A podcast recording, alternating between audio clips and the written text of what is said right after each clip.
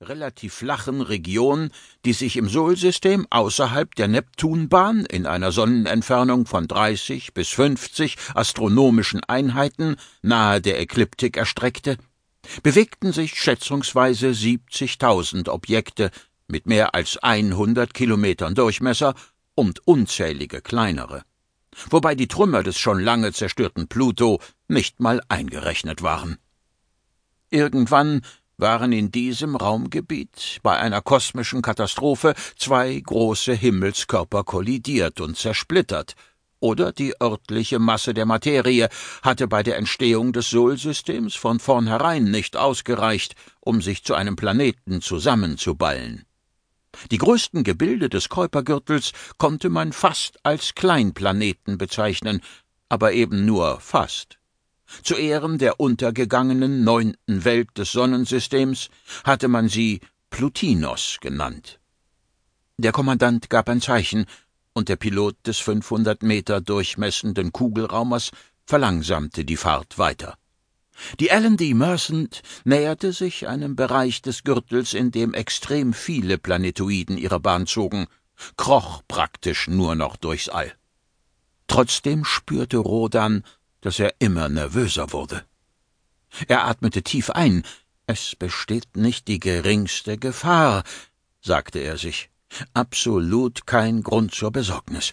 Die Schutzschirme der Mercent drängen alle Objekte, die die Hülle beschädigen könnten, sanft zur Seite. Doch seine Unruhe legte sich nicht.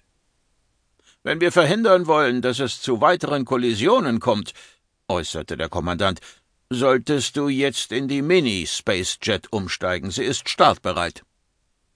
Rodan nickte, obwohl die Aussicht, sich Orkus in einem noch kleineren Raumfahrzeug zu nähern, erneut Unbehagen in ihm hervorrief. Aber nur der Kollision eines Planetoiden mit Orkus hatten sie die Entdeckung überhaupt zu verdanken, wenn er es richtig verstanden hatte. Deshalb sollten sie nun lieber keine neuen heraufbeschwören. Orkus. Hm. Irgendwie passend.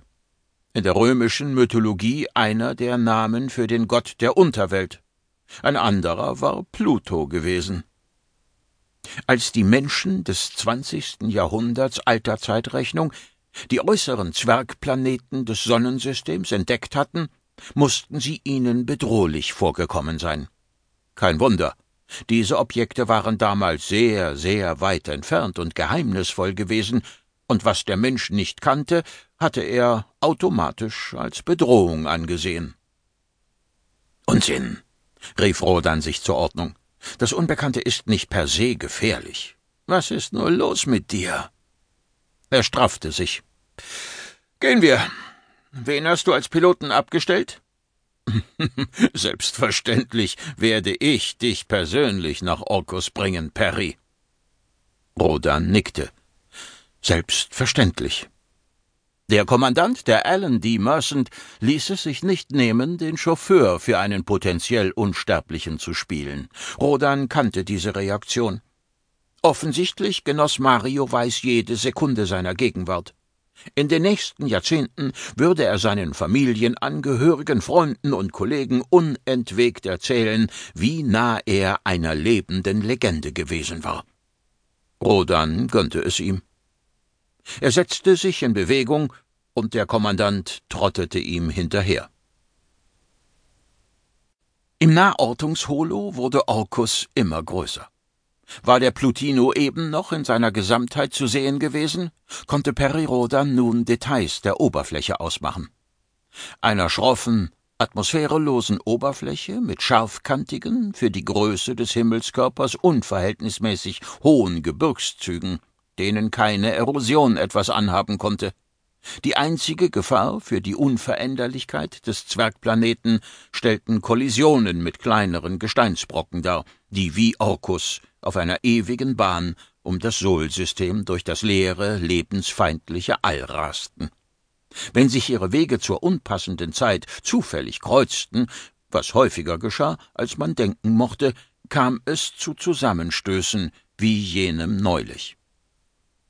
Gelassen und souverän ging Kommandant Weiß in den Landeanflug über. Für ihn war es ein Routineflug. Er verspürte